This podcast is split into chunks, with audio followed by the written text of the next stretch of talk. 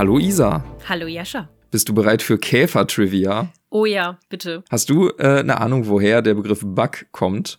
So im Äh. IT-Bereich in der Softwareentwicklung. Von einem Käfer, der schadhafte Sachen auffrisst? Oder ein Schädling isst selber? Richtig, genau. Ich habe ein bisschen recherchiert, weil mich das interessiert hat. So bei dem Titel unserer Folge von Der Untergang des Hauses Ascher, Ja. Episode 6, Goldbug, bin ich da zufällig vor einer Weile mal drauf gestoßen, dass man früher tatsächlich diesen Scherz gemacht hat äh, bei den ganz alten Rechnern, die so richtig groß waren mit, mit viel mehr Stromleitungen, als man es heute so hat und vor allem viel größeren Stromleitungen. Mhm. Na, da hat man wirklich gedacht und zum Scherz dann auch gesagt, dass irgendwo ein Käfer auf der Leitung sitzt und da knabbert. Okay. Und wenn deswegen irgendwas am Computer nicht funktioniert hat, hat man gesagt, wir haben einen Bug. Und äh, man kann auf Wikipedia, wenn man heute reingeht und das sucht, ähm, da findet man noch eine, ähm, eine Aufzeichnung von einem Rechner. Das ist irgendwie aus dem Jahr, wann ist es, 45 oder so? Mhm. 1947, wo tatsächlich eine Motte sich dann da irgendwo in den Kabeln verfangen hatte und das Problem war. Und da hat dann jemand dran geschrieben, First actual case of bug being found.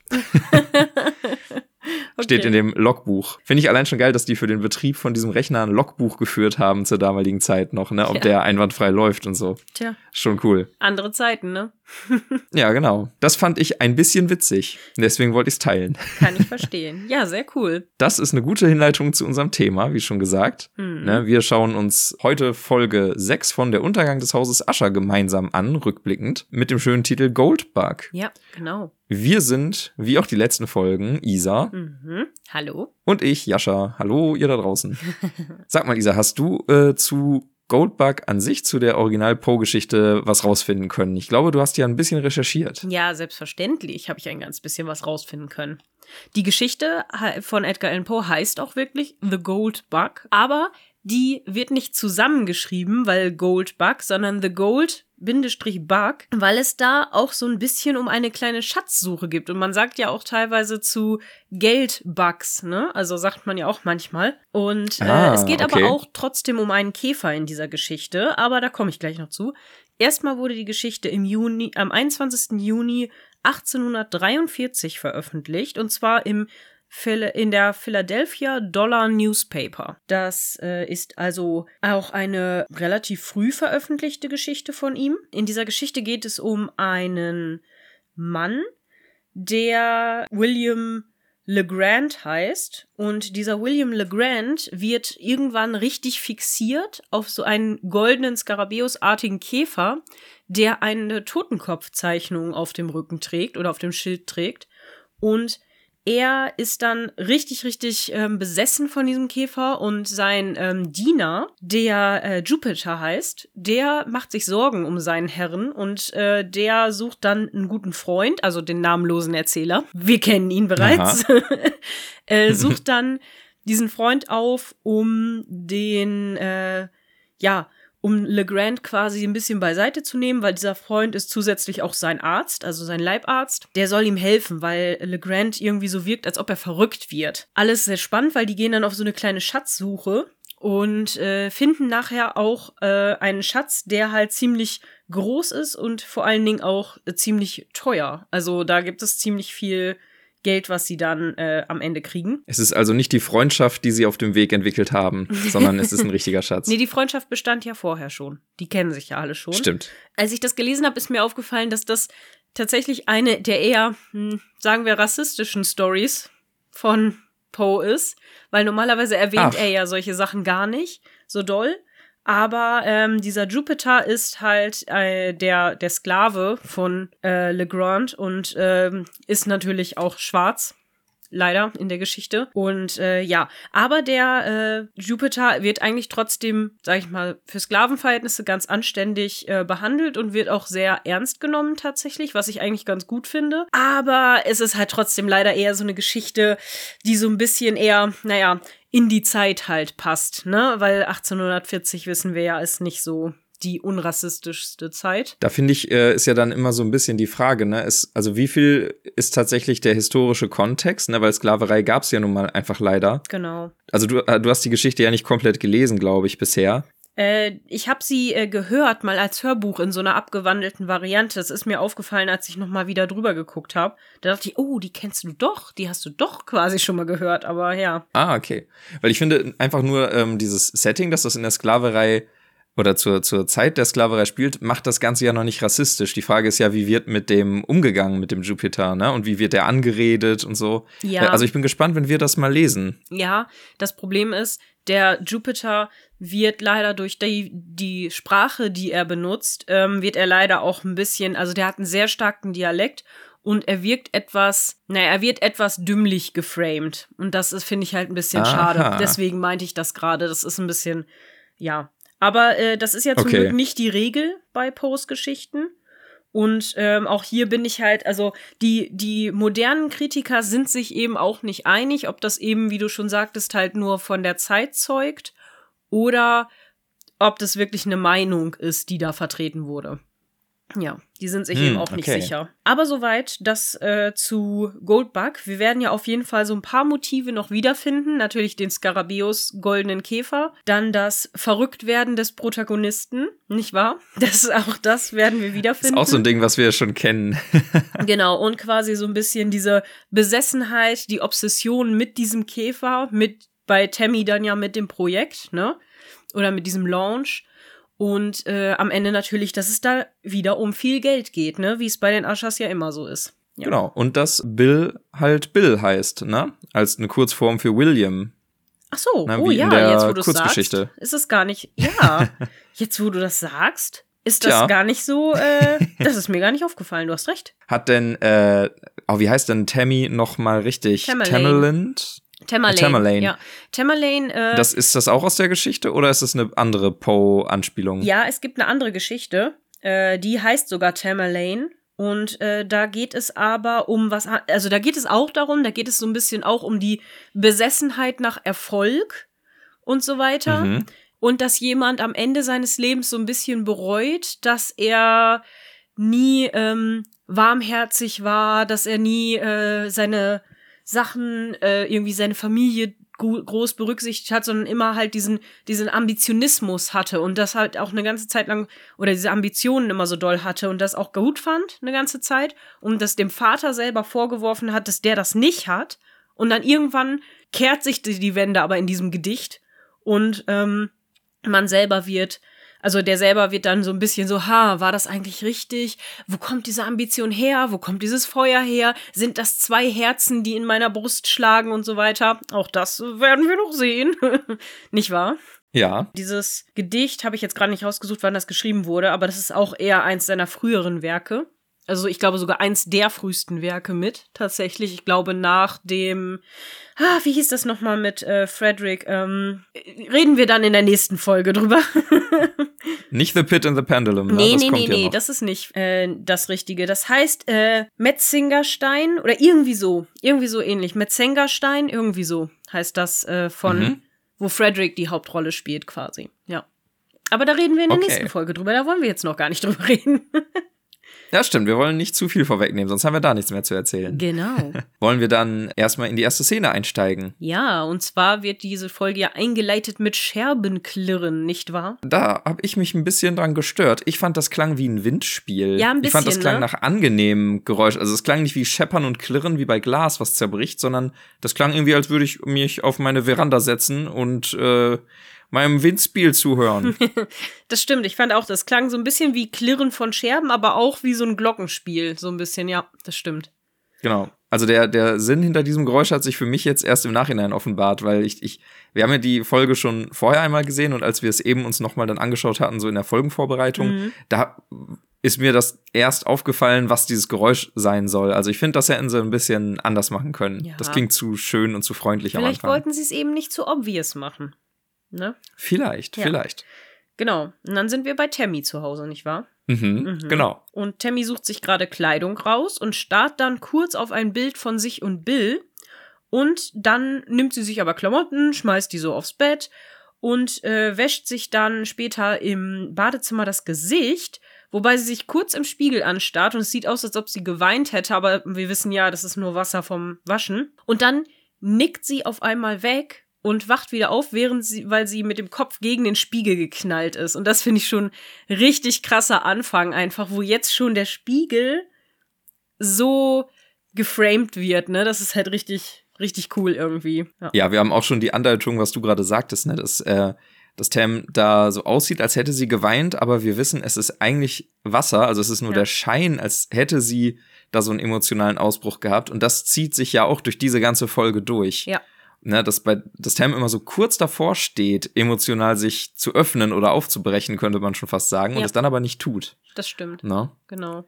Genau. Und wir merken durch dieses äh, auf einmal so ganz mit so einem Schnitt mit dem Kopf gegen den Spiegel so zu knallen. Mhm. Ne, da, da kommt ja ein so ein spontaner Cut und wir hören nur so ein Pomf, wie sie dagegen gestoßen ist. Ja. Man merkt, ne, Tam ist total übermüdet und fertig und pennt halt überall ständig ein. Ja. Ja, und dann kocht sie sich einen Tee und hier haben wir wieder einen Filmriss, aus dem sie quasi rausgerissen wird, weil der Kessel pfeift. Und dann guckt, dreht sie sich aber um und wundert sich, hä, wieso ist der Kessel nicht mehr auf dem Herd? Guckt auf die Arbeitsplatte und sieht, dass da ihr Tee mit dem Kessel bereits steht, fertig. Und dann ist sie so, ha, ja, okay, na gut, ne? Genau, es ist nicht nur Müdigkeit, ne, sondern das geht ihr mittlerweile auch richtig auf die Psyche, ne? Also sie hat so richtige Blackouts, ja. wo dann auch äh, die, die Zeit zwischen verschiedenen Punkten einfach nicht mehr da ist. Ja. Und man merkt so richtig, okay, also, also Tams Realitätswahrnehmung ist schon gar nicht mehr konsistent irgendwie, ne? Also man, man weiß gar nicht, ob sie alles noch bewusst so wahrnimmt, was da passiert. Ja, genau. Und wir haben ja in der letzten Folge schon gehört, dass Bill ihr ja auch vorgeworfen hat, so, hey, sag mal, bist du jetzt gerade wirklich mitten im Satz eingeschlafen? Was ist los mit dir, ne? Und dass sie ja auch anscheinend Sachen halluziniert hat, wo er dann irgendwie im Park war mit einer anderen Frau und so weiter, wo er sagt, hallo, ich war mit dir im Park, ne? Also wir wissen schon, diese Blackouts, die sind schon ein bisschen länger anscheinend da, ne? Nur jetzt sehen wir sie das erstmal so richtig. In der nächsten Szene ist Cam dann dabei, äh, die Rede von Bill umzuschreiben.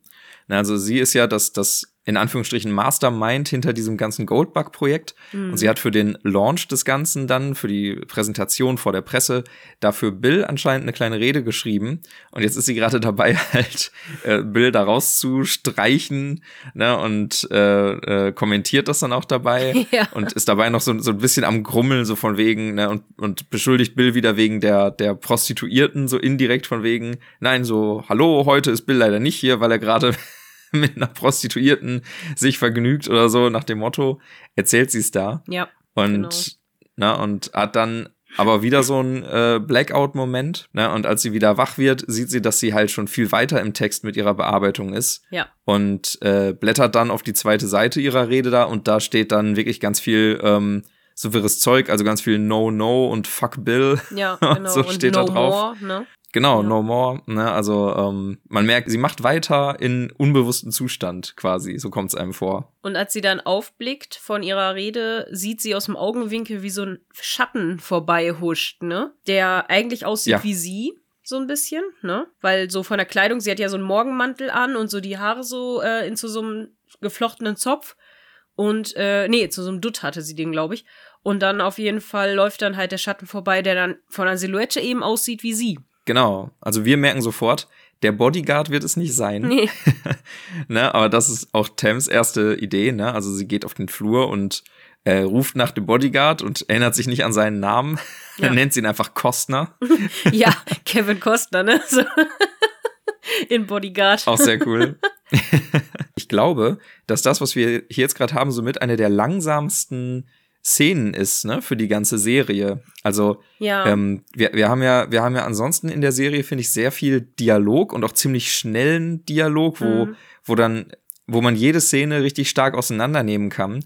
Und hier wird sich richtig für diese, für diese Innenansicht von Tam wird sich richtig Zeit genommen, hatte ich das Gefühl, ne? das Also, stimmt. wir, man, man fühlt sich quasi richtig in dieser merkwürdigen, äh, entrückten Situation, ne? Also was die Zeit und die Wahrnehmung von Zeit angeht. Ja. Das finde ich ist hier toll gemacht, dadurch, dass es halt wirklich sehr, sehr langsam alles vonstatten geht. Äh, ja, ich finde auch, dass du absolut recht hast, dass das sich viel Zeit genommen wird. Und ich finde auch insgesamt, dass das die Folge ist, die teilweise mit die längsten Szenen, also so Einzelszenen an einem Ort hat, weil es gibt ähm, sehr, sehr viele Folgen, wo eben Cut und Cut und neuer Ort und neues Gespräch und neue Handlungsstrang. Und jetzt werden die immer länger irgendwie, habe ich so das Gefühl, die Einzelszenen.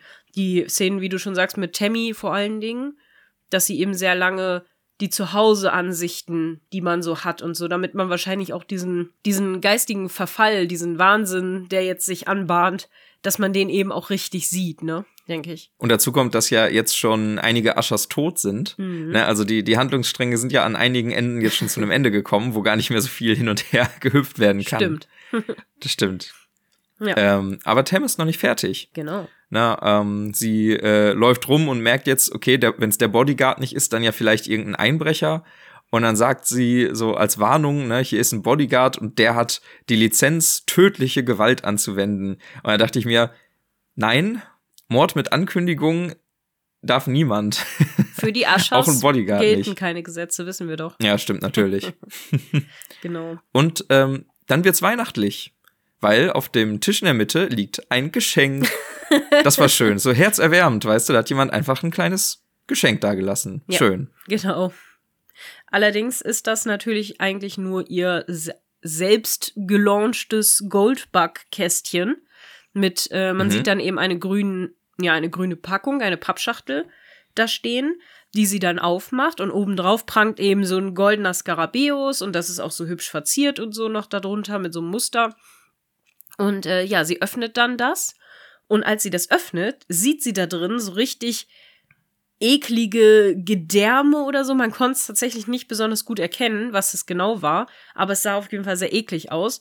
Und äh, das sah so irgendwie blutig und gedärmig aus und ähm, Ja, sogar im Standbild konnte man das nicht erkennen. Ne? Also wir haben ja pausiert Ja. und genau hingeguckt. Also man konnte nicht genau erkennen, was es ist. Ich denke auch irgendwie so Eingeweide oder so. ja, Keine genau. Ahnung. Und sie erschrickt dann einmal richtig doll und dann schaut sie aber noch mal hin und dann sind da aber eigentlich nur die Beauty-Produkte drin. Äh, auch ganz witzig, dass das Motiv äh, von Goldbug eben auch ein Skarabäus ist. Ne? Also da merkt man so den Einfluss von Maddie, ne? die ja auch super fasziniert ist an allem aus dem alten Ägypten. Ja, genau. Und eben, wie gesagt, aus der Mhm. Originalgeschichte, da ist es ja auch ein Skarabäus-artiger Goldkäfer. Ja. Und dann ähm, sagt sich Tamerlane, okay, alles klar, du musst schlafen. Also sie spricht mit sich selber und sagt, du musst jetzt wirklich schlafen.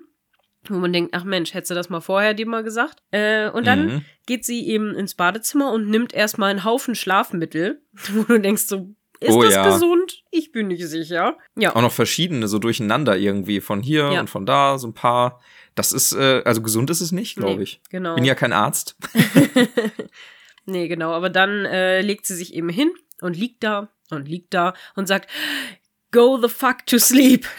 also so von wegen, jetzt schlaf endlich, weil ihr Gehirn anscheinend nicht zur Ruhe kommt. Also sie kann immer noch nicht einschlafen. Und da spricht sie dann buchstäblich mit sich selbst, weil äh, ich, ich brauchte eine Sekunde, um das zu verstehen, weil sie über dem Bett äh, so eine Spiegeldecke angebracht hat. Ja. Wodurch sie auf ihr eigenes Bett und sich im Schlaf runterschaut Mhm. oder hoch, ne, wie auch immer. Ja. Und da wollte ich dich mal fragen, wie findest du das? Ich finde das Gruselig. irgendwie total creepy. Ja. Ja. Ich auch. Also, ne, jedem sein, sein Kink. Mag ja sein, dass man das mag. aber ich finde das auch total weird. Vor allen Dingen, ich, ich weiß, Ah, Ich ja. würde mich auch permanent angucken, weil ich einfach auch so, ich meine, man kennt das ja, man ist ja eh irgendwie, jeder ist ja ein bisschen sein eigener kritischster Betrachter, sage ich jetzt mal. Und ich weiß ganz genau, ich würde ständig irgendetwas sehen, was mich jetzt stört, was mich nicht mag. Und deswegen, ne, das ist halt einfach, ja, nee, wirklich. Ich würde die ganze Zeit nur gucken und dann, ah, nee, mh. weißt du, selbst wenn in so einer Situation, wo du im Bett liegst, wo du dich einfach nur entspannen willst, wo du pennen willst, wo es auch scheißegal ist, wie man aussieht, so, ne, weil niemand sieht gut aus, wenn er schläft, sage ich jetzt mal. Äh, Und wahrscheinlich auf sein Kissen sabbert oder irgendwas. Ähm, und ich glaube, in so einer Situation, ich würde wahrscheinlich auch denken, ah, jetzt muss das ja, hm, und da ist eine Falte, das sieht nicht gut aus und die ist das, und nur so, boah, nee, ich glaube, mich würde das richtig verrückt machen. Ach, aber das sind ja so Hollywood-Personen, du weißt doch, wie das in den Filmen immer ist, ne? Die wachen morgens auf und sind geschminkt und frisiert und so, ah, out of bed look. Ja, natürlich, woke up like this. ja. Ja, Aber natürlich. ich hatte auch gerade, als, als du das mit dem Kink erwähntest, äh, Bill und Tam, die schlafen ja nicht miteinander, sondern immer nur so über diese, äh, über den Dritten quasi, über die Prostituierte da. Ja. Und ich hatte überlegt, ob die Spiegel über dem Bett, ob das für Tam irgendwie ein Kink ist äh, oder, oder ob das für die, für die Videos, die filmen das Ganze ja auch, wie wir am Ende der Folge noch erfahren, Mhm. ne, ähm, ob das da irgendwie noch eine Rolle spielt. Aber ganz allgemein finde ich das total unangenehm mit dem Spiegel. Weil es, ähm, ich weiß nicht, wie das heißt, aber es gibt, glaube ich, auch dieses Phänomen, wenn du dich selber äh, lange im Spiegel anschaust, ganz konzentriert, Mhm. dass du dann, ja, wie sagt man das, dass du dir äh, Dinge einbildest. Ja. Also, dass auf jeden Fall deine, deine Psyche da was Komisches draus macht. Ja. Keine Ahnung, ob das jetzt wieder nur hier so, so Internet-Mythos ist, aber ich meine, ich meine, es ist wirklich so. Und wenn ich mir vorstelle, ich liege im Bett, ich kann nicht einschlafen und sehe mich die ganze Zeit selbst an, auch noch so direkt vor mir. Mhm. Also, finde ich total unangenehm. Super creepy. Keine Ahnung. Ja, nee, Sehr aber das, gruselig. das gibt's wirklich. Also dieses ähm, nennt sich, glaube ich, auch so so ein Ent Entfremdungseffekt ist das, dass du eben dich selber nicht mehr als du se dich selbst wahrnimmst, sondern als jemand anders, der dich anguckt, weil du eben dich irgendwie distanzierst, wenn du zu lange in den Spiegel dich selber anguckst oder so. Irgendwie sowas war das. Und das finde ich sehr, sehr krass, weil ich habe das selber tatsächlich auch schon erlebt. Da habe ich nämlich ähm, abends, äh, als ich irgendwie nachts aufgewacht bin und so, war dann im Bad und habe mich auch irgendwie saulange im Spiegel angeguckt, warum auch immer, ich weiß nicht mehr. Ich glaube, weil ich einfach todmüde war oder irgendwas war. Und irgendwann hatte ich auch das Gefühl, dass, dass mich jemand anders anguckt durch den Spiegel. Und dann dachte ich, oh, okay, alles klar, geh wieder ins Bett. Das, das war richtig weird. Aber das ist, und danach habe ich das auch mal nachgeguckt. Das äh, ist halt wirklich so ein psychologisches Phänomen irgendwie, dass das passiert. Und das Ja, passt und ja aber auch auch gut zu Tammy, ne? Die ist ja auch irgendwie immer sehr entfremdet von Emotionen und von sich selbst und steht irgendwie immer so ein bisschen außerhalb. Sie guckt lieber zu, als dass sie selber dabei ist und so, ne?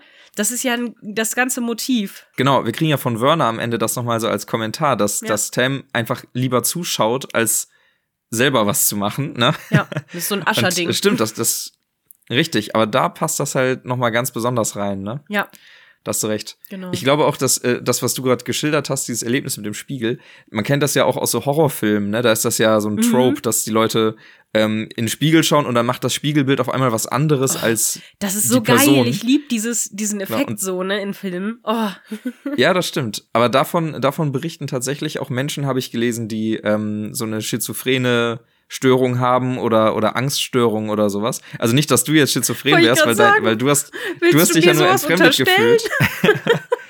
Nein, aber wenn dein Spiegelbild anfängt, irgendwie äh, dir die Zunge rauszustrecken oder, oder dir oder dir zuzwinkert, obwohl du eigentlich gar nichts machst oder, oder zumindest nicht merkst, dass du es tust, das ist wohl äh, so ein Ding, was man wirklich in der Psychologie kennt. Ah, also okay. schon, schon irgendwie gruselig. Ich Ja. hoffe, dass mir das nicht passiert. Nee, ich auch. Stell dir mal vor, du hast so, stell dir vor, du hast so Schlafparalyse oder sowas und dann, dann siehst du Sachen auch noch an der Decke nochmal quasi. Oh Gott, das ist schlimm.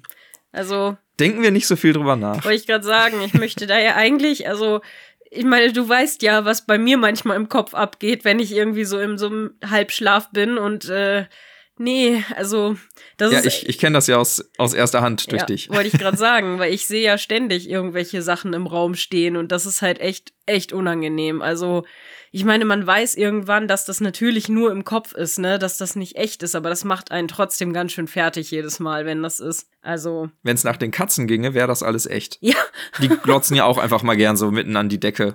das sind, äh, ja, Katzen. Da, ne? Die sehen sowieso andere Dinge als wir. Das hat uns Lovecraft schon gelehrt. Katzen sehen mehr, als wir Menschen können und die sind äh, übernatürliche Wesen. Aber zurück zu den Aschers, würde ich sagen. Genau, bevor es zu gruselig wird. Ja. Äh, wir landen nämlich nach dem Schnitt jetzt wieder in unserer Rahmenhandlung mit Roderick und Dupin. Ja. Na, und äh, Dupin stellt eine Frage, die man sich als Regisseur dieser Serie äh, auch erstmal irgendwie beantworten muss. Hm. Weil ähm, ne, Dupin ist ja in einer ähnlichen Situation wie wir. Ne? Der kriegt das ganze ja gezeigt, wir in Filmform. Er selber kriegt es ja erzählt von Roderick. Mhm. Und er fragt, ne, woher kann Roderick das denn alles wissen? Also was, was Tam in ihrer Wohnung alleine erlebt und wie sie sich dabei fühlt und so. Hm. Ne, es war ja kein anderer da. Ja. Und ähm, Roddy ist an der Stelle dann ein bisschen schwer von Begriff, ne? Weil ähm, er fragt nur, am I boring you? Hm. Weil, weil ähm, Dupin sagt am Anfang gar nicht, wie kann denn das sein? Es war doch niemand da. Mhm. Sondern er sagt nur, du hast mir jetzt erzählt, was auf Perrys Party passiert ist, ne, was Tam gedacht hat, also diese ganzen Sachen, wo eigentlich keine Zeugen für mehr äh, da sind oder am Leben sind. Ja. Ne, und Roderick versteht erst nicht, worauf Dupin da hinaus will, ne, Ja, und fragt, ob genau. er ihn langweilt. Roddy begreift es dann aber und erklärt, ne, dass seine Kinder ihm das eben selbst erzählt haben. Mhm. Und zwar nicht, bevor sie gestorben sind. Ja, genau. Na, und Dupin guckt entsprechend entgeistert. Ja, genau. Dupin beginnt dann jetzt, glaube ich, so langsam zu verstehen, dass da irgendwas nicht mit rechten Dingen zugeht, ne? Also, das wird ja jetzt auch in dieser Folge, sag ich mal, das erste Mal so richtig extrem, dass er, dass Ja. Roderick ihm wirklich offenbart, dass da Sachen passieren, die nicht natürlich sind oder die nicht erklärbar sind, so, ne? Und äh, Genau. damit fängt das jetzt halt an. Aber bevor wir das er dann erfahren von ihm, also noch weiter erklärt bekommen, wechseln wir in Rodricks Büro und Roddy packt gerade ein paar Relikte aus, also so alte Antik äh, Antiquitäten, so, ja. Mhm. Und zwar packt er zwei Saphire aus, die eigentlich im Kopf einer Mumie stecken sollten. Und zwar in dem Kopf der Königin, ja, Tusret, Tausret, Tausred. Tausret auf Deutsch, ne? Genau so. Genau. Und ähm, ja, er reduziert dann natürlich alles wieder aufs Geld und ne, wie viel kostet das, den und den zu bestechen, weil eigentlich sind diese ja unbezahlbar, diese Saphire. Und ähm, man darf die auch gar nicht besitzen eigentlich. Aber wie viel kosten schon die ganzen Ämterträger der Antiquitäten? Vereinigung und so weiter, ne? Also er sagt halt, ja, wie viel kostet der Vorsitzende und wie viel kostet der und wie viel kostet der, egal, ne? Er erklärt quasi damit, dass er sie alle bestochen hat, damit er an diese Dinger rankommt. Dann erzählt er noch weiter, dass er die Saphire eben seiner Schwester geben möchte, weil die ja so auf diesen ganzen Ägyptenkram steht. Und dann sagt er, macht mich das jetzt eigentlich zu einem Gott, weil ich durch die Zeit greifen konnte und der Göttin ihre Augen ausgerissen habe. Ne? So bin ich dadurch irgendwie jetzt Ja, genau. als Gott erhoben worden. Und dann sagt er, ja, beantwortet mir das mal. Und dann sieht man eben, dass da die zermatschten, verstümmelten Kinder stehen, die alle ihn anstarren und eben nicht antworten. Und er so, oh, antwortet bloß nicht alle gleichzeitig. ja. Das ist eine schöne Art, mit denen zu reden, finde ich, mit den gruseligen Figuren da. Ja. Aber das ist auch wieder, ne, ist richtig pathetisch. Alles, was, was Roderick da macht, ist Kunstraub, ne? Ja. Das ist eigentlich so ein, so ein neukoloniales Ding, ne? Ich meine, die, die, die Briten sind zwar nicht mehr da in Ägypten an der Macht so richtig, Ja. aber was sie zurückgelassen haben, sind ja so Strukturen, äh, die nicht stabil sind, ne? Also da ist halt äh, ziemlich hohe Korruption und so weiter und so fort. Ja, genau. Und er nutzt im Grunde dieses Ding immer noch aus, mhm. auch wenn, ne, wie gesagt, faktischer Kolonialismus nicht mehr da ist, aber die Nachwehen immer noch. Ja. Und ähm, er schafft es dann aber immer noch, sich irgendwie so zu erheben, obwohl er da was total Niedriges macht. Ne? Der besticht Leute, der ist im Grunde auch nicht besser als irgend so ein, so ein Drogenkartell oder so, was er letztendlich auch führt, wenn man so will. Ne? Der ist einfach nur so ein Gangsterboss Mhm. ähm, und, und äh, wird dann aber so mega pathetisch, so von wegen durch die Zeit gegriffen und einer Göttin die Augen rausgerissen. Macht mich das zu einem Gott? Ne? Mhm. Fragt er dann seine vier Kinder und man will ihm eigentlich nur sagen, nee. Du bist einfach nur ein Lappen, der keinen Respekt vor anderen Kulturen hat. Richtig. Mehr ist es nicht. Ist so, du bist einfach nur ein Grabschänder. Kleiner Rechercheteil Oh. zu Tausret. Hm? Es ist gut, dass die so einen kurzen Namen hat, weil es gibt auch noch eine Langform. Die kann ich wahrscheinlich überhaupt nicht richtig aussprechen, aber ähm, das war eine Pharaonin. Ähm, der Langname ist anscheinend äh, Tauseret Setepenmut. Mhm. Und äh, die lebte in der 19. Dynastie. Äh, und das ist ungefähr der Zeitraum, ähm, ja, so äh, 1200 vor Christus, so ungefähr. Na, also sprich vor 3200 Jahren roundabout. Spannend. Und dann äh, kommt Madeline rein, ne? Ja, genau, aber Moment, bevor das kommt, es ist auch schon wieder Foreshadowing, ne? Mhm. Da- Also, das versteht man, wenn man das Ende der Serie kennt. Wir spoilern ja hier nicht, aber dieses Motiv, einer Göttin die Augen herauszureißen, Mhm. ne? Und diese, diese beiden Saphire Maddie zum Geschenk machen zu wollen, das sind halt so, ne? Hm? Ja, ja, genau. Und Später weiß man, was da noch kommt. Und was ich äh, auch krass finde, ist es auch wieder dieses, Phäno äh, dieses Bild von diesen blauen Augen, ne? Was wir ja auch dann Ja. äh, bei äh, für das äh, Telltale Heart auch hatten, ne? Mit den genau. Geieraugen. Madeline kommt rein und äh, sieht, da haben wir, haben wir noch gar nicht drauf, sind wir noch gar nicht drauf zu sprechen gekommen. Ja. Ne? Roderick ist immer noch Blut überströmt, so ab der Brust abwärts. ja, genau. Ne, weil er ja gerade äh, von Vic zurückkommt, ne, Mhm. die ihre Freundin da ja notoperiert hat. Ja, genau. Na, und äh, er hat auch diesen, äh, dieses Herznetz herausoperiert aus Al, ne, aus der Leiche. Ja. Um eben Beweise zu vernichten. Vor allem ne? rausoperiert. Ich gehe nämlich davon aus, dass er es einfach nur rausgerissen hat. da gehe ich auch von aus. Ja. Roderick sieht sich auch in seiner Einstellung dann bestätigt, dass das hier einfach nur irgendwas Weltliches ist, weil ne, er zeigt, er war halt dabei, als Vic sich umgebracht hat. Also ja. er ist selbst Augenzeuge davon geworden, dass das kein Mordkomplott ist und auch ja keine Auftragskiller hinter denen her sind, sondern dass Vic das ganz alleine alles gemacht hat. Ja. Ne? Genau. Und er ist insgesamt ziemlich gelassen mit allem, bis Madeline dann eben was ganz Wichtiges anspricht, dass Vic nämlich einen Sitz im Vorstand hatte von der Firma. Ja. Ja, und äh, da gerät Roderick auf einmal voll aus der Fassung wieder, ne? Also da, dann, dann rattert es in ihm und er merkt so, oh shit.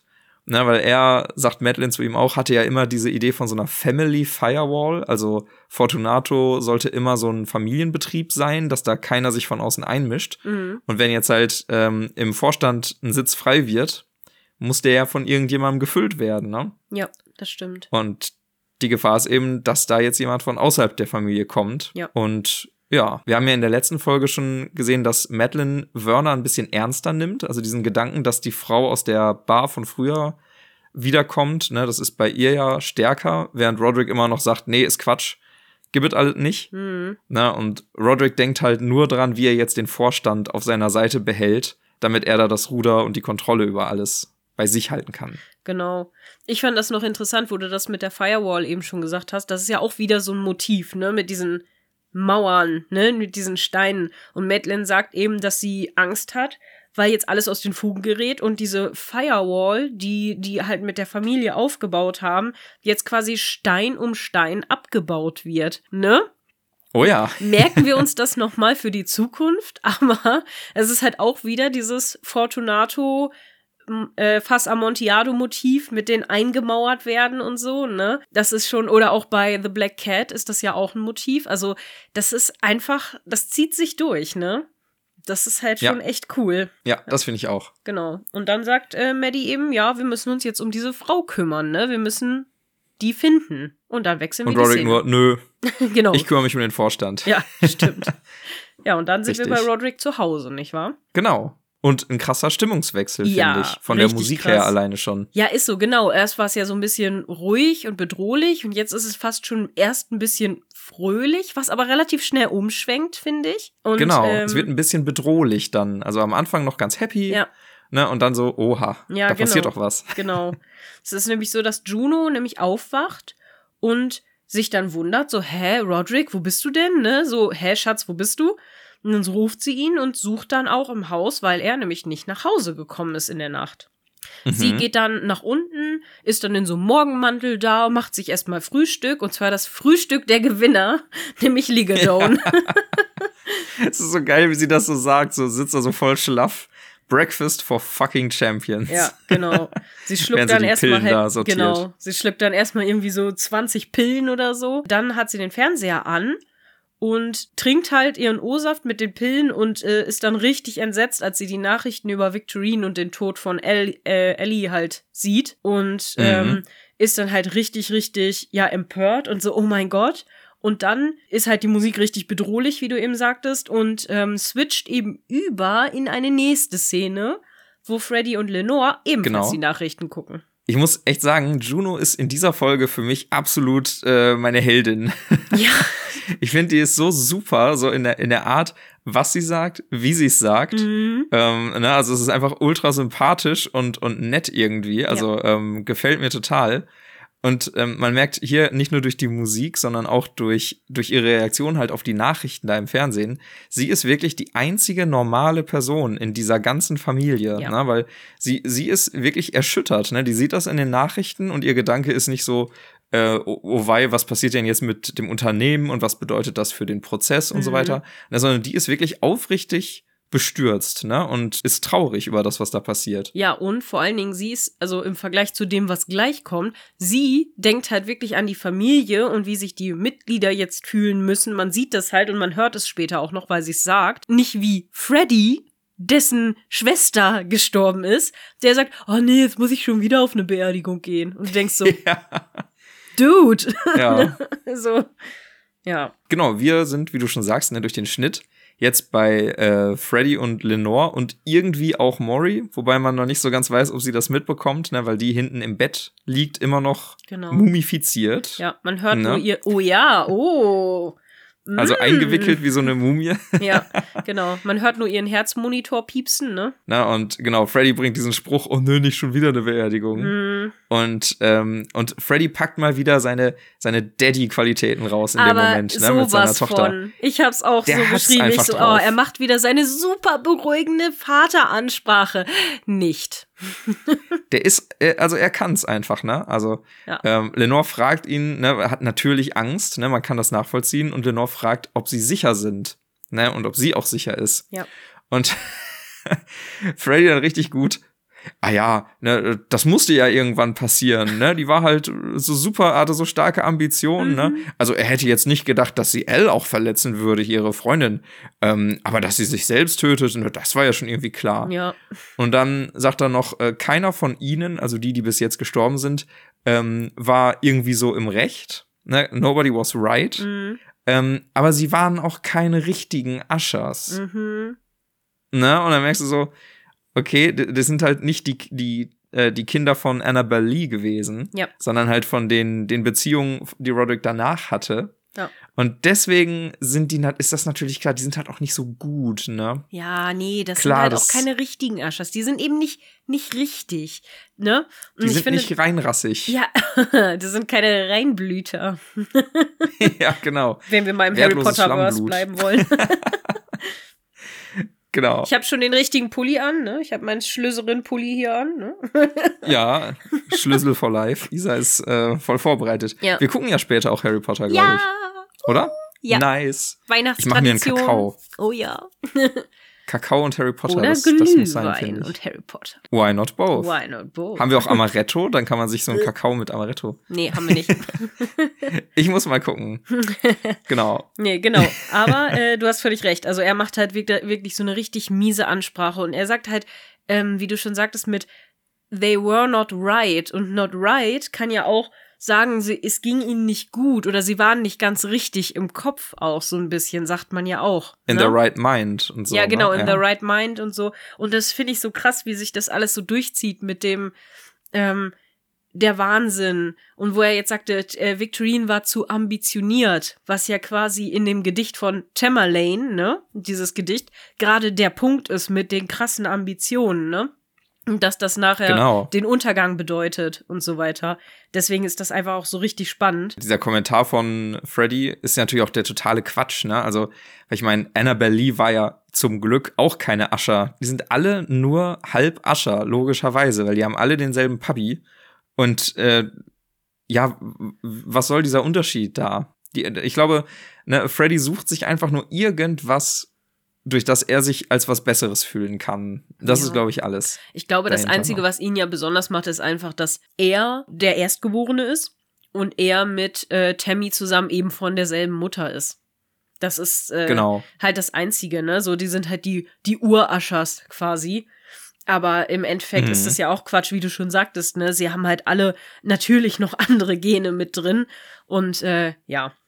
Naja. Aber er sagt natürlich auch, ne, wir sind ja quasi jetzt das Wichtigste, mach dir mal keine Sorgen, ne? Das Einzige, was jetzt zählt, ist doch Mami, ne? Also das ist doch jetzt das Wichtigste. Ja. Mhm. Und dann kommt wieder hier, ne? Vertrauen aufbauen ist, ist ja ganz wichtig in der Erziehung und Freddy weiß das ja und dann sagt er auch zu, zu Lenore noch, äh, you can never really know anyone. Äh, nee, das Und das sagt er sagt zu er seiner so Frau. Das sagt er zu Maury. Ah, stimmt. Stimmt, das sagt er nicht zu Lenore, richtig. Genau. Das reicht zu seiner Frau. Ja. Und das macht er auch noch auf so eine richtig kack-creepige Art, ne? Also der, er guckt sie da so ganz intensiv an und sagt so, nickt dabei auch noch so, so, mhm, ne? Das ist so Man schlimm. weiß Er- das ja nie. Ja, er geht nämlich bei ihr ans Bett und fragt dann, Schatz, hast du die Nachrichten mitbekommen? Hast du das von dem Selbstmord gehört? Und wie sie ihre Freundin mit sich genommen hat, ne? Zeigt uns das Mhm. nicht, dass man wirklich niemanden richtig kennen kann? Ne? Ist das nicht so? Oh, äh, das ist so, oh, da wird einem, da läuft einem kalt den Rücken runter, ne? Weil das so ein echt fürchterlicher Typ ist, ne? Uh. Genau. Und ich meine, wir haben jetzt hier zwar keinen Spiegel zu sehen, aber äh, auf einer abstrakten Ebene ist wieder der Spiegel irgendwie dabei, weil das kann man ja auch genauso zurückübertragen. Ja. Weil ähm, ich wette, dass Maury ähm, auch diese Seite von Freddy nicht gewusst, äh, nicht gekannt hat, ne? Mhm. ne? Dass er sagt hier, man kann niemanden so richtig kennen. Das denkt äh, Freddy ja im Hinblick darauf, dass seine Frau auf diese Bumsparty gegangen ist. Ja, ne? genau. Hashtag Bumsparty, Mhm. ganz wichtiges Wort hier bei uns. Ja. Und ähm, Ne, und es, es geht aber genauso andersrum. Also da könnte Maury, wenn sie das könnte, könnte sie ihm so die flache Hand entgegenhalten, so Spiegel. Spiegel. Ne? right back at you. genau, right back. Richtig. Ja. Und ja, dann äh, kommt Lenore auch wieder dazu und fragt, ob die Ärzte denn da sind, weil äh, sie will eigentlich auch nicht zur Schule gehen, ist ja auch klar, ne? Es Mhm. ist halt dramatisch, was da passiert. Und du merkst richtig, wie Freddy sie einfach nur loswerden will, ne? So, so, nee, geh ruhig zur Schule. Na klar kommen die Ärzte. Ja. Natürlich. Vor allen Dingen, jetzt überleg dir mal, was da die ganze Zeit passiert. Man muss ja wirklich Angst haben, dass irgendwer rumläuft und Aschers umbringt. Und anstatt dass er sagt, nee, weißt du was, du bleibst auf jeden Fall zu Hause, wir passen jetzt auf dich auf. Nö, geh mal zur Schule, tschüss, Tochter, mach's mal gut, ne, du bist ja auch nicht nur ein Ascher. Es kann ja sein, dass irgendwer dich verfolgt und dir auflauert. Gar kein Problem, geh doch mal hin. Die Ärzte kommen schon bald. Und du denkst so, Alter, äh, ne? Also ihm ist es halt auch völlig egal, was mit seiner Familie passiert, ne? Wir erinnern uns an letzte Folge, so von wegen, ja, ähm, also du bekommst bestimmt noch keine Morddrohung. Irgendwann mal, aber jetzt bestimmt noch nicht. Mhm. Da hast du noch ein bisschen Zeit. Ne? Und Ja, das ist einfach Parenting done right. ja. 100 Prozent. Naja, er äh, hält sich dann ja auf jeden Fall für was Besseres, ne? Und Lenore ist immer noch besorgt und wir wechseln die Szene. Genau. Wir sind nämlich wieder bei Tammy zu Hause. Zu Hause. Hallo meine Zuhausis. Meine Zuhausis, genau. Genau, wir sind wieder bei Tammy zu Hause. Und Bill ist da und erkundigt sich, ob es Tammy gut geht. Mit all den weiteren Todesfällen jetzt und so. Ob, ob es alles okay ist. Und sie sagt, nee, natürlich geht's mir nicht gut. Aber das ist egal, ne? Du interessierst mich jetzt nicht mehr. Ich brauche nichts von dir. Also verzieh dich quasi. Lass deine Schlüssel hier.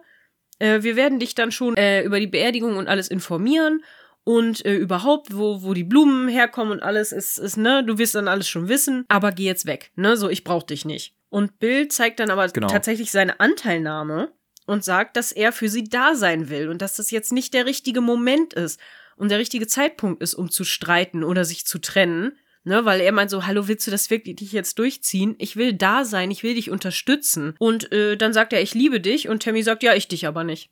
Ne, so, nö, ich lieb dich nicht. Aus der Pistole quasi, so Ja. richtig so, ich aber nicht. Ja. Ne? Also, Ja, aber was ich Ja. auch krass finde, er sagt ja, ich liebe dich und sie sagt, ich dich, ich nicht.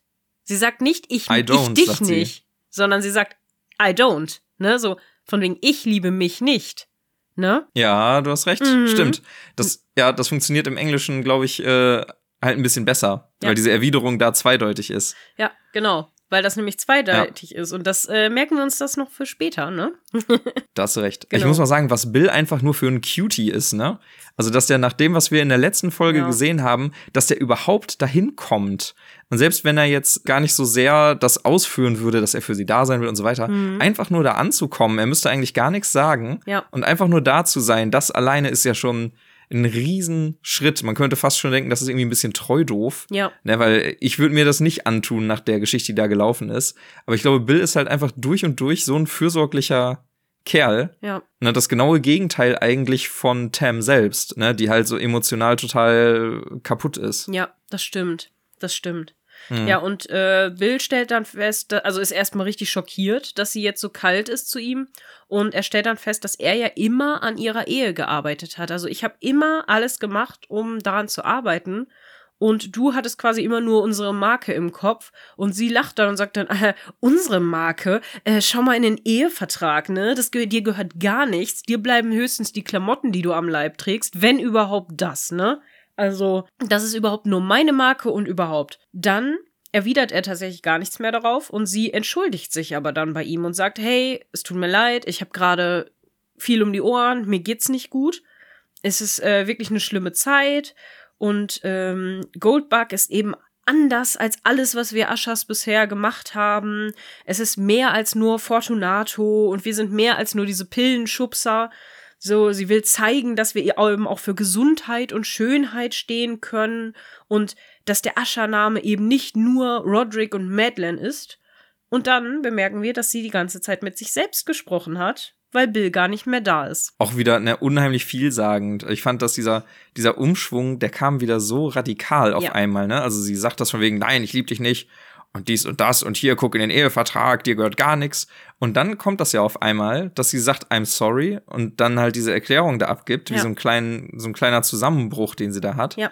Und äh, ich hatte in, in dem Moment, in der Sekunde, als ich das sah, dachte ich so, oh, hat sie irgendwie so eine, ist das schon bipolar, ne, dass sie halt Mhm. so zwischen den Extremen nur noch da schwankt. Dann merkt man ja aber, was eigentlich passiert ist, ne, weil der Schlüssel liegt da auf dem Tisch und man merkt, Bill ist eigentlich nach dieser Ansage gegangen. Ja. Und dieser ganze emotionale Ausbruch, das ist im Grunde das, was Tam hätte sagen wollen, Ja. wenn sie es könnte. Ja. Ne, wenn sie das, wenn sie diesen, diese Barriere, die da in ihr ist, wenn sie die überwunden hätte, dann wäre das passiert. Dann hätte sie das zu Bill gesagt Ja. und hätte sich damit ja auch eine riesen Erleichterung verschafft, weil du merkst ja, wie fertig sie ist, als sie das sagt und das alles so aus ihr rauskommt. Ja.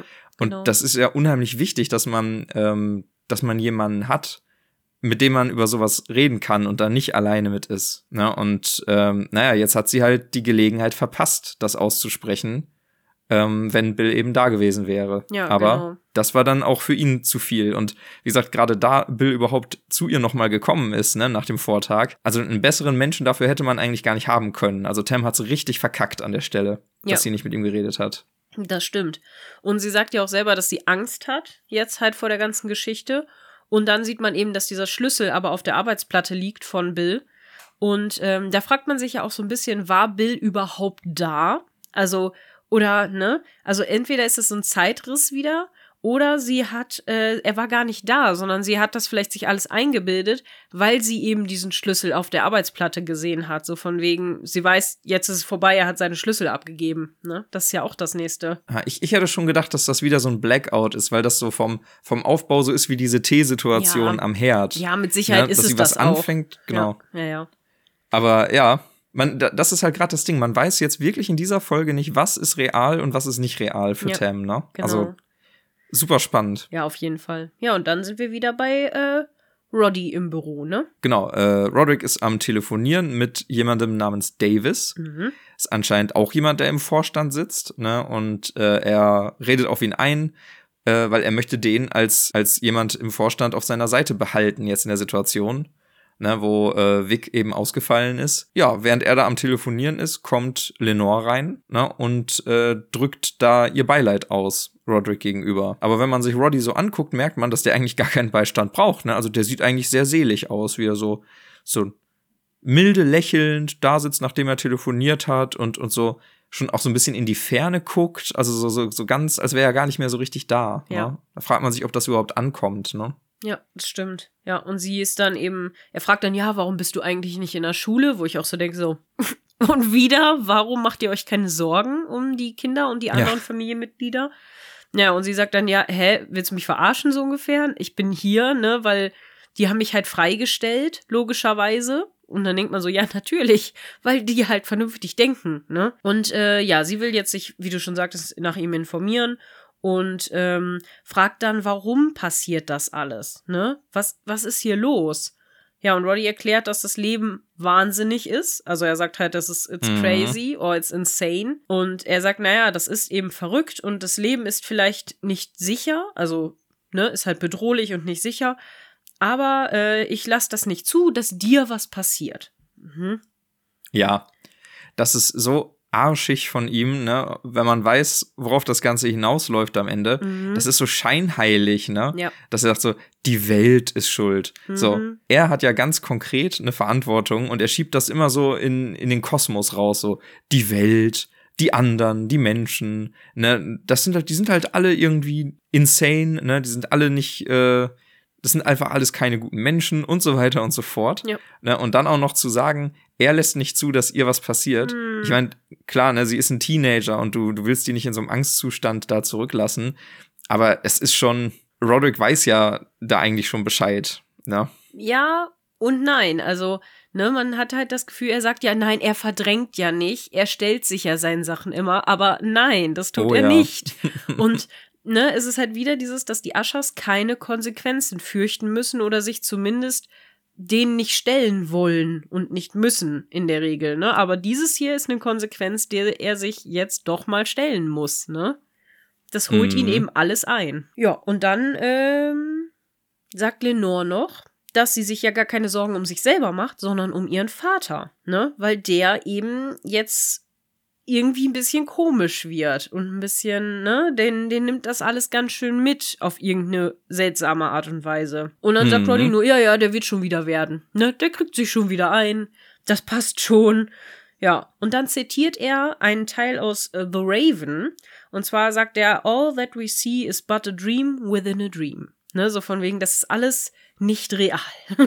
Auch wieder eine genau die richtige Wortwahl, weißt du, wenn du da so eine verängstigte Teenager-Tochter hast, die Mhm. echte Angst hat, dass du dann äh, anfängst irgendwie von, von irgendwie Gedichte zu zitieren und von wegen, ah, alles ist nur Traum und so, ne? Mhm. Also äh, da muss Lenore ja auch auf jeden Fall merken, dass mit dem Opa was nicht stimmt, weil das ist keine, keine angemessene Reaktion Ja, auf das, was sie da ihm sagt. bei Annabelle Und, hat's doch auch ähm, funktioniert.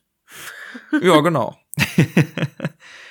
ne, und äh, am Ende der Szene merkt sie es ja dann auch, ne, weil ähm, Roderick fragt sie, ob sie auch sie sehen könnte. Ja, Ne, do you see them too? fragt sie, ja. äh, fragt er. Und ähm, Lenore weiß nicht, was er meint. Und äh, äh, Roderick sagt dann auch nur, dass er, dass er Tagträume hat und nicht einschlafen kann.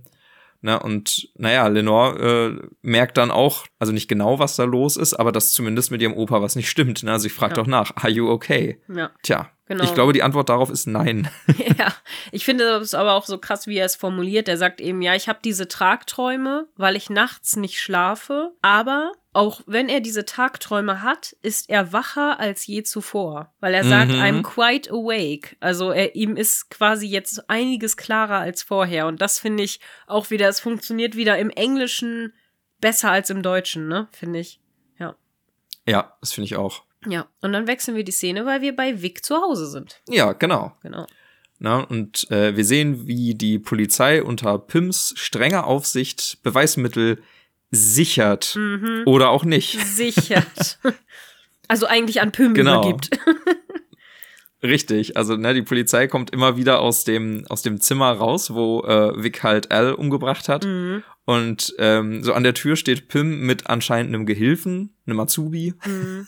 Ja, sein Assistent und, ist das, äh, glaube ich, ne? Ja, ich, genau, irgendwie sowas. Und äh, Pim nimmt halt ständig dem äh, Officer da Sachen aus der Hand. So von wegen so, na, das ist hier Fortunato-Eigentum, das bleibt hier, das Mhm. bleibt auch hier. Na? Und man hört hinten aus dem Zimmer, wie die, äh, die beiden Polizisten da schon so, so ungläubig miteinander reden, so von wegen, äh, dürfen die das? Müssen wir uns so rumtreten lassen von diesem Arsch? Ne? Na, man merkt halt, dass die Polizisten auch genau wissen, dass da was nicht stimmt. Ja. Weil Pim wirklich so viele Sachen da einbehält, die eindeutig wichtig sind für die Ermittlungen. Ne? Ja. Also zum Beispiel sagt äh, Pim ja, dass alles, was digital ist, also auch, ähm, auch Speichermedien, ne, alle eben im Besitz von Fortunato bleiben. Deswegen nimmt er da zum Beispiel einen Laptop mit und er nimmt sogar die Tatwaffe. Er nimmt sogar, also eine Tatwaffe, ne? er nimmt ja das Messer, so ein blutüberströmtes Messer. Das behält er einfach ein und die Polizisten fragen auch so, really? Kann doch nicht sein. Und er so, oh ja, your Fortunato Property, bla bla. Das ist Ja. mein Messer. Das ist mein Genau. Lieblingsmesser, das behalte ich. Das ist mein Lieblingsmesser. Das gehört mir. Und Fortunato. Genau. Mhm. Aber ich fand das so geil. Ich hatte in dieser Szene instant diesen Ärzte-Song im Kopf mit Dürfen die das, ne? Dieses Na, na, na, na, dürfen die das? Ist das nicht äh, irgendwie verboten? Ist das tatsächlich erlaubt? Kann ich das bitte schriftlich haben, weil mir nachher keiner glaubt? Dürfen die das? Passende Hintergrundmusik. Ja, das hätte echt nur gefehlt. Aber ich fand das so geil, weil ich dachte so, ja, das trifft ziemlich gut. Vor allem die Polizistin ist ja auch so richtig machtlos. Und die sitzt da so, steht da so tatenlos neben so, really? Was? Sie können mir jetzt nicht erzählen, dass dieses Messer auch, also die Tatwaffe, ne, dass das Fortunato-Eigentum ist. Und er, doch, doch, das gehört das alles, das ist sehr wichtig, genauso wie alle digitalen Sachen, die können Sie bitte auch direkt einpacken. Und dann, ja, ich gehe davon aus, dass Sie dann auch belastendes Material wirklich an die Polizei weiterleiten. Ja, ja, ja, ja, ja, und der hört ihr gar nicht zu, ne, das ist einfach Mhm. so, ah. Das ist einfach so krass und sie ist nur so, ah ja, mm, okay. Und das Krasse ist halt, sie sagt noch, die, Ta die DA, also die, die Staatsanwaltschaft ist das, glaube ich, in Amerika, ne? Die, Ja. die hat das abgesegnet. Die, die haben einfach gesagt, yo, das ist okay, das, äh, das, dürft, das darf der. Ja, so viel zu Duponts äh, verstecktem Vorwurf immer an den Richter, ne, dass das ja alles korrupt ist und Ja. so. Man, man merkt, ja, es ist alles korrupt. Ja. Und äh, Pim gibt auch gleich wieder diesen, also der setzt noch einen drauf quasi, ne? Nicht nur, dass er da die ganzen Sachen mitnimmt, sondern dann sagt er der Polizei auch noch da vor Ort, äh, dass Mr. Ascher ihnen erlaubt, sich dort aufzuhalten, Mhm.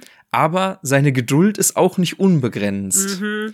Ne? Und das, das ist ja überhaupt nicht die Frage in der Situation. Ne? Das ist halt ein Tatort und die Polizei, also beziehungsweise die Aschers haben da nichts zu melden. Ne? Wenn die Polizei ermittelt, dann ermittelt die Polizei, fertig. Ja. Und äh, aber Pim dreht das schon wieder um, ne? sodass man sofort merkt, die sind halt vollkommen, also der Rechtsstaat spielt für die gar keine Rolle. Ja. Ne? Die machen ihr Ding. Ähm, zuletzt findet Pim dann die Patientenakte von Werner. Mhm. Und er schlägt sie auf und sieht darin das Foto und er erkennt natürlich gleich das Gesicht wieder. Ne? Wir hatten ja schon die Überwachungskamera hier von, von der Rue Morgue zum Beispiel, wo man Werners Gesicht schon gesehen hat. Ja, und er erkennt das und ähm, weiß auch sofort, oh, das ist wichtig, das müssen die Aschers sehen. Ja, und ich denke, äh, möchtest du die Szene erzählen, weil ich glaube, du fandst sie besonders cool.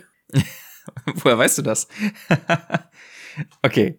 Ähm, genau. Ähm, wir sind bei den Aschers in, im privaten Anwesen. Mhm. Ne? Tam kommt rein und äh, wird dann auch gleich von Juno begrüßt, die wirklich ähm, emotional ist und auf sie zukommt und sie in den Arm nehmen möchte und ihr Beileid aussprechen will. Ja, Aber wir, wir wissen ja von Tams ganz besondere Einstellung Juno Mhm. gegenüber. ja. Die reagiert super abweisend ähm, und entzieht sich dem so ein bisschen. Ne? Und ähm, aber immerhin spricht sie Juno direkt an Ja. in dem Moment. Ne? Also sie geht ins Gespräch. Vorher hat sie immer nur so in der dritten Person, auch noch mit S, über Ja. Juno geredet. Sie hat ja auch keine Wahl.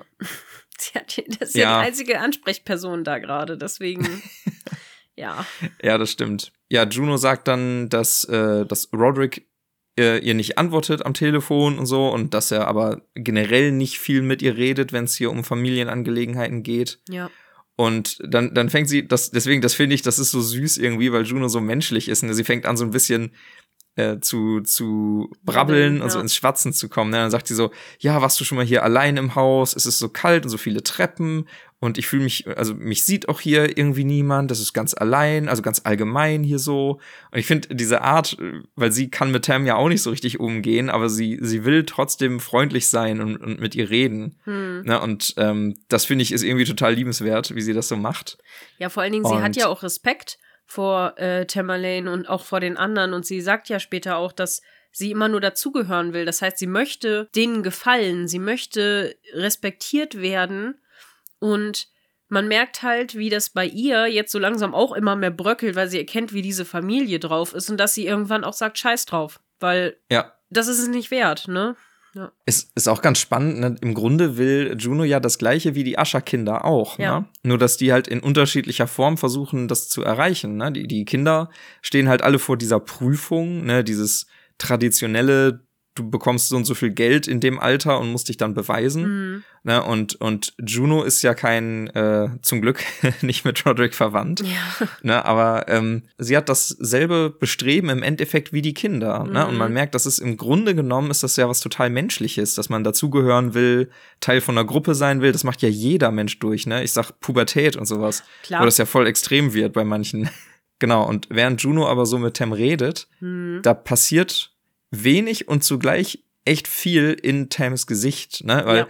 am Anfang schaut sie nur sehr, sehr ausdruckslos und sie hört sich das aber trotzdem an. Also Ja. man ist sich nicht so sicher, ist das Geringschätzung oder, oder ist das für Tams Verhältnisse schon Anteilnahme, dass sie zuhört und ihr nicht ins Wort fällt, ne? Ja, ich finde Ähm. das sehr krass, was du genau sagst. Sie, es passiert wenig, aber es passiert verdammt viel, weil das ist eine heftige Schauspielleistung von der Frau, weil sie switcht von kompletter Kälte und Genervtheit, also ohne groß eine Miene zu verziehen, zu einem Hauch voll Anteilnahme und dann wieder zurück zu totaler Kälte. Und das ist heftig. Ich war echt, ich war geflasht, wie ich so, wie kann man durch keinen Ausdruck so viel Ausdruck im Gesicht haben? Das ist krass. Ja, das stimmt. Weil ihre Augen, die sprechen Bände. Das ist so heftig, ne? genau. Es ist krass. Ja, das ist wirklich so. Und am, am Ende der Szene gibt's noch so einen emotionalen Höhepunkt in Anführungsstrichen. Äh, ne, Tam sagt nämlich zuerst ähm, was, was wirklich Nettes, also für ihre Verhältnisse. Ne? Sie sagt nämlich, dass das nicht an Juno liegt, dass Roderick ihr nicht antwortet. Ja. Der antwortet Ja. auch seinen eigenen Kindern nicht. Mhm. Und überhaupt, dass sie da Juno tröstet auf ihre, auf ihre Art, ist schon ein schöner Moment. Und als Juno dann eben wirklich, also ja auch fast schon so ein bisschen den Tränen nah, eben erzählt, dass sie dazugehören will, na, Ja. ähm, da zuckt bei Tam so ganz kurz der Mundwinkel und das ist wirklich so ein, so ein kleines Lächeln, was da kommt. Also so, so ein bisschen, aber jetzt kein böses Lächeln, sondern wirklich so was Freundliches.